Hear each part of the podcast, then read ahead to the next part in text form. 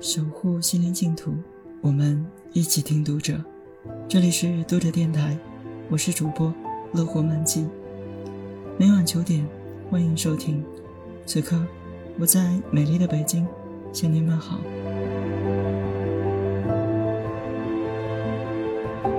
这个世界上，每个人都不容易。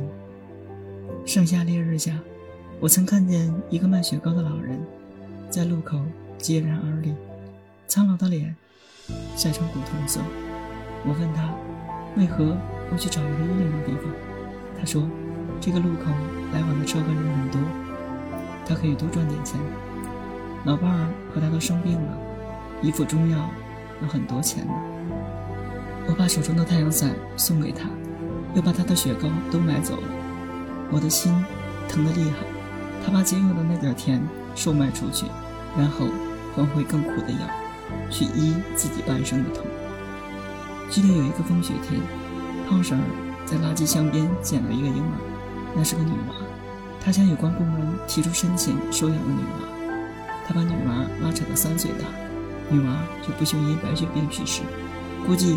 女娃的亲生父母是因为知道女娃有这个病，所以把她遗弃，任她自生自灭。这是一个悲伤的事。胖婶儿却擦了擦眼泪说：“这孩子好命，死在我怀里，比死在风雪里好。”他说的这些话，仿佛在安慰自己，又仿佛在安慰人间。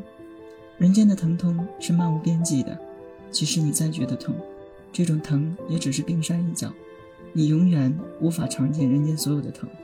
好在万家灯火渐次亮起，它们就像一粒粒火种，渐渐地蔓延成一张灯光之毯，用光和温暖为人间止疼。